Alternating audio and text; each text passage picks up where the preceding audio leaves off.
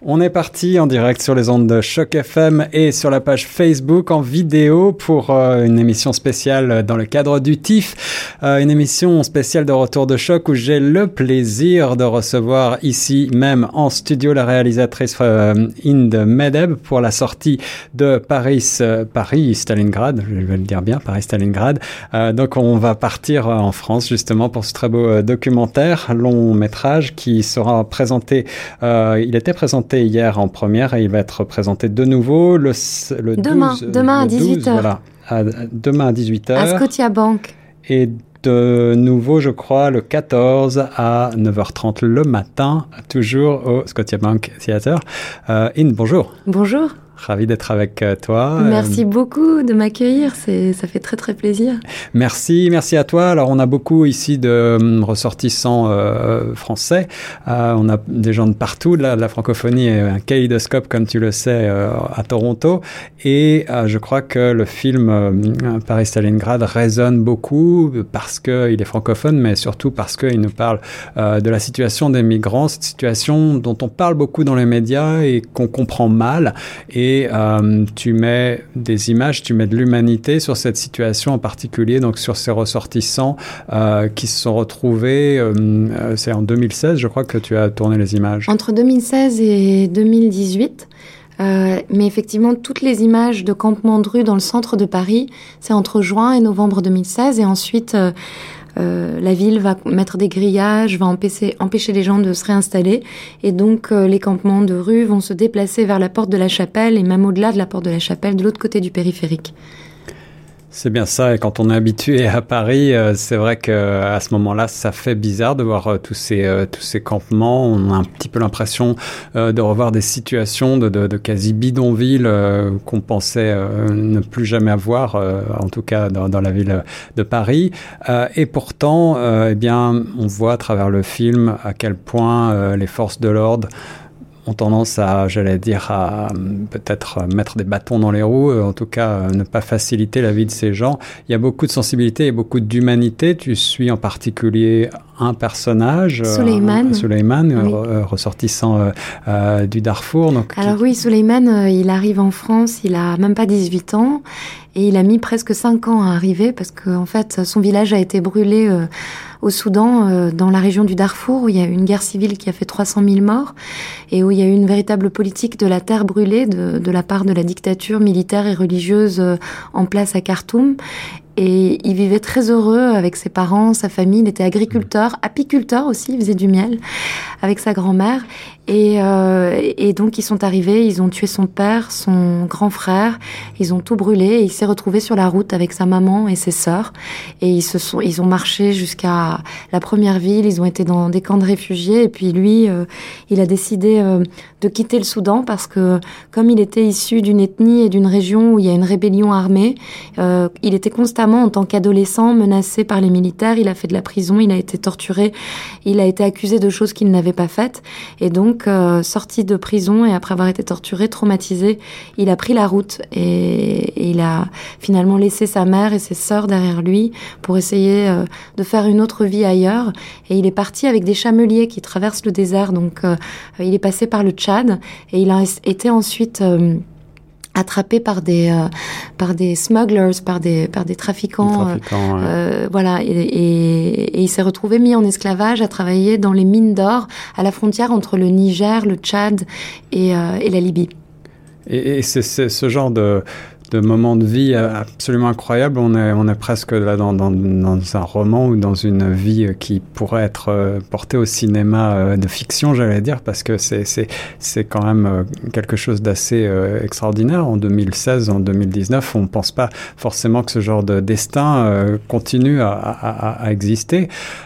Et cela met, je disais, beaucoup de bah, d'humanité. On éprouve de l'empathie et, surtout ce qu'on comprend à travers ce documentaire Paris C'est à quel point euh, ces gens n'ont plus rien à perdre, on, fuit des situations horribles, des situations de guerre.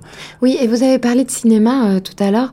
Effectivement, euh, Suleiman, le personnage principal du film, il s'est imposé parmi euh, des dizaines d'autres personnes que j'ai rencontrées parce qu'il prenait particulièrement bien la lumière et qu'il était très à l'aise avec la caméra. En fait, on ne sent pas la caméra, c'est-à-dire que il fait pas du tout attention à la caméra et il a un naturel et une manière de dire les choses qui est qui est vraiment très forte et, et, comme un réalisateur de fiction pourrait faire passer des essais à un casting et trouver l'acteur, euh, euh, la pépite que personne ne connaît, bah c'est ce qui s'est passé en fait avec Suleiman. C'est-à-dire que j'ai senti que avec lui, il y avait une force dans, dans, dans sa manière d'aborder les choses, une, une authenticité, et puis aussi euh, quelque chose de cinématographique.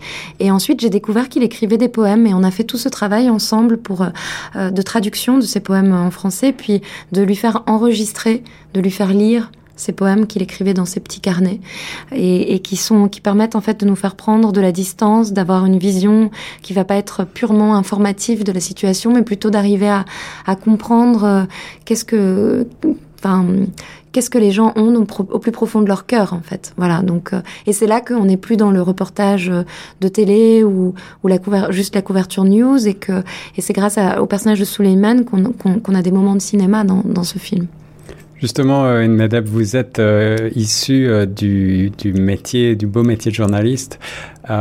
Qu'est-ce qui vous a poussé, si on revient un petit peu en arrière, à vous pencher sur euh, ce sujet ô combien euh, délicat euh, de, de, la situation des migrants dans la ville Alors vraiment ça, c'est quelque chose qui est, comment dire, une expérience de vie. C'est-à-dire que ce film, ça a été le point de départ, c'est que moi j'habite Paris et que on, on, a commencé à avoir cette situation extrême de gens qui dorment dehors, de police qui les harcèlent, etc. Et donc j'ai été alertée par par des amis qui habitait dans le quartier, et notamment un des personnages du film, Valérie, euh, qui postait, euh, qui alertait sur la situation sur Facebook. J'ai lu ses posts, j'ai voulu aller, j'ai voulu aider. Et au départ, j'étais simplement une citoyenne parmi d'autres euh, à aider les gens à traduire pour faire remplir les dossiers de demande d'asile en français. Comme je parle arabe, voilà, ça j'ai rencontré pas mal de gens, j'ai essayé mhm. de les aider, à essayer d'amener les premiers besoins de nécessité, à, à, proposer aux gens de venir se reposer, prendre une douche. Il y a des gens qui sont venus à la maison. Enfin, on, on était dans une espèce d'urgence de, face à une situation qui était invraisemblable, qui nous paraissait totalement impossible à Paris. Je veux dire, nous qui avons grandi à Paris, on pense que Paris, d'abord, c'est une ville qui est plutôt très ouverte, c'est pas une ville raciste. C'est une ville où il y a toujours eu des immigrés, des étrangers, euh, des intellectuels du monde entier qui sont venus s'installer là, qui ont fait la ville. Moi, je pense souvent à Picasso, je pense à Hemingway, je pense à, des gens qui ont, qui ont voilà, qui, sont, qui sont arrivés euh, pendant la Seconde Guerre mondiale, après la Seconde Guerre mondiale, réfugiés euh, de l'Europe de l'Est, par exemple. Et, euh, et, donc on a cette tradition normalement de l'accueil, et, et c'est pas du tout une ville d'extrême droite, Paris. Donc c'est, on a, on a tous été étonnés et on a essayé d'agir dans l'urgence et on a, on a voulu vraiment demander euh, aux autorités, euh, donc euh, les mairies, on, on, a alerté dans la presse, enfin on a fait tout ce qu'on pouvait et puis rien ne se passait, la situation ne faisait qu'empirer.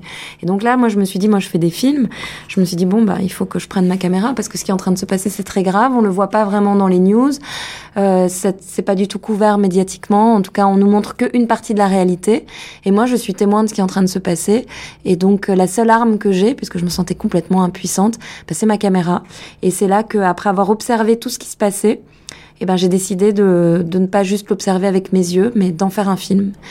Voilà.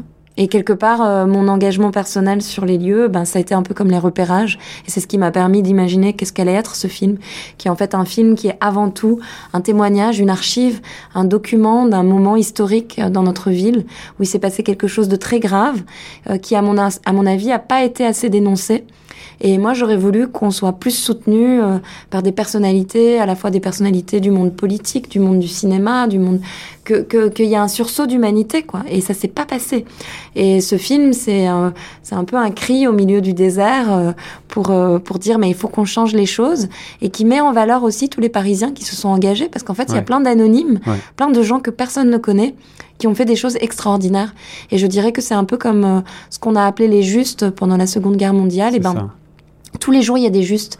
En ce moment, c'est Pia Klemp et Carola Rackete qui ont euh, sauvé des vies en mer, euh, les capitaines du, bateau le Sea Watch, et qui ont accosté en Italie alors que euh, c'était, enfin, le, le, gouvernement italien et les militaires ne leur donnaient pas l'autorisation d'accoster. Donc, elles sont allées en prison, elles ont des procès, elles ont risqué beaucoup et elles l'ont fait. Tout simplement par humanité. Et, euh, et, et, voilà, beaucoup de gens euh, qui sont dans mon film, on, on, le voit, le font. Et je trouve qu'on met jamais assez en lumière ces personnes-là, qui sont des gens exceptionnels et qui parfois il faut être dans la désobéissance civile pour respecter des valeurs qui sont au-dessus des lois. Et d'ailleurs, je voudrais dire quelque chose d'intéressant, c'est que euh, le point de départ de ce film, c'est qu'en fait, l'État français et la préfecture de police de Paris ne respectent pas la loi.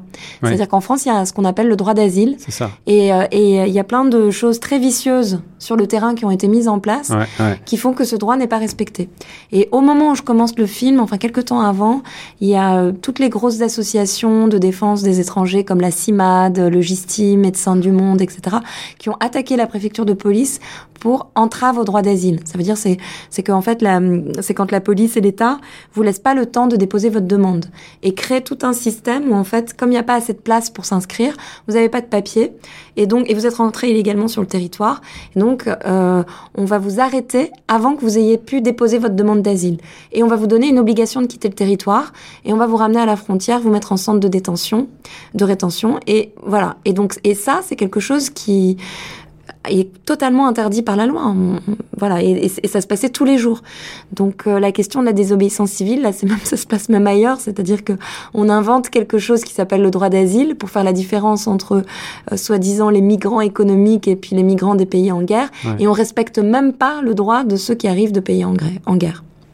Alors justement, dans le pays des droits de l'homme, euh, on a le sentiment parfois, euh, à travers certaines scènes, que les autorités euh, et les forces de l'ordre sont quelque peu dépassées justement par l'ampleur du phénomène en lui-même et puis euh, par ce qui se passe dans les rues. Mais en fait, c'est pas qu'ils sont dépassés, c'est que comme absolument rien n'est fait pour organiser l'accueil, on se retrouve dans des situations qui sont invr invraisemblables et qui produisent des images que l'État et le gouvernement veulent délibérément produire. Ces images, c'est les images de la crise migratoire, les images d'être de, envahis de migrants et des images de police qui défendent nos frontières.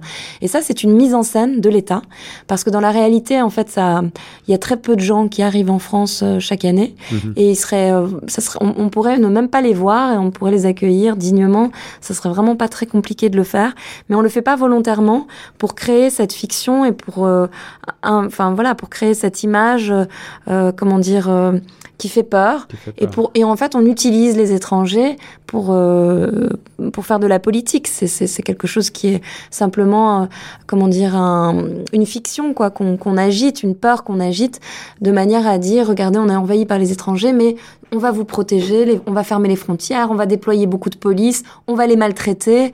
Euh, vous, les Français, vous serez pas, vous, euh, enfin, ils n'auront pas les mêmes droits que vous. Et donc, c'est de créer quelqu'un qui est plus pauvre que vous, qui est plus maltraité que vous.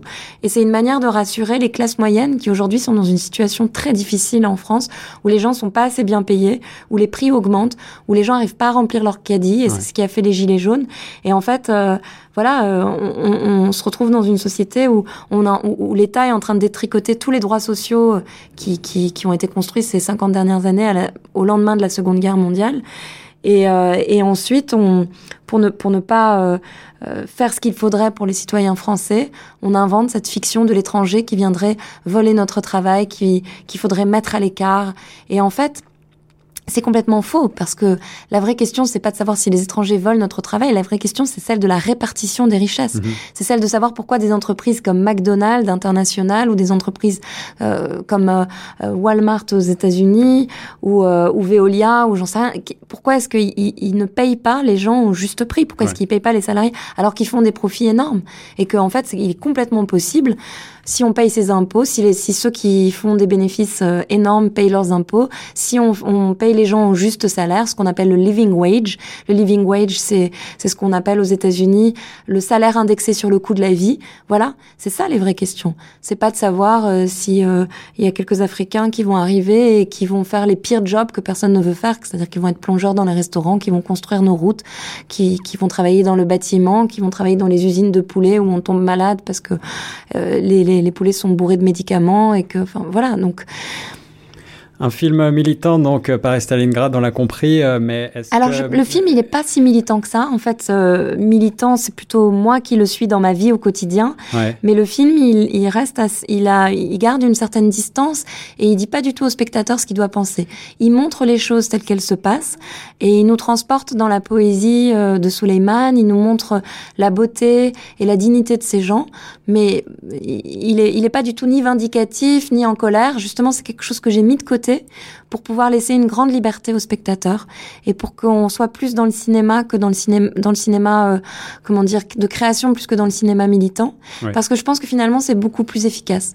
Si j'avais fait un, film militant, activiste, qui vous explique ce qu'il doit penser, qui, qui raconte ma colère, mon, mon, mon, mon désespoir, etc., en tant que citoyenne française, je pense que c'est un film qui aurait beaucoup moins d'impact et où il y aurait moins d'émotion de la part du spectateur. Je pense qu'il faut laisser cet espace au spectateur. Voilà. Mais Et là, il y a ce que je vous dis en- Justement, un film, un film qui fait réfléchir. Et, et Ouais. ma, question, c'était plutôt celle-ci. C'était de, euh, à la sortie de la première, il y a pas mal de spectateurs qui se demandaient justement, mais alors, euh, qu'est-ce qu'on peut faire, qu'est-ce qu'on doit faire? Et je pense que c'est un film qui incite, euh, les, qui invite les spectateurs à se poser ce genre de questions. Euh, quelle est votre réponse Oui, oui, c'est vrai. J'étais très heureuse qu'il y ait ces réactions-là à la fin du film parce que c'est la raison pour laquelle j'ai fait le film. Je voulais que quand, quand les gens voient le film, ça leur donne envie de s'engager, ça leur donne envie de voir les choses et de regarder les choses différemment.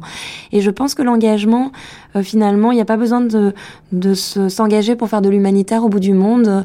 Il suffit de descendre dans sa rue, il suffit d'avoir euh, des petits gestes au quotidien pour les gens qu'on croise dans notre vie tous les jours, même dans notre cercle d'amis. Il a peut arriver que quelqu'un soit dans une situation extrême, perde son travail, etc. Donc, c'est les solidarités au, au, au quotidien.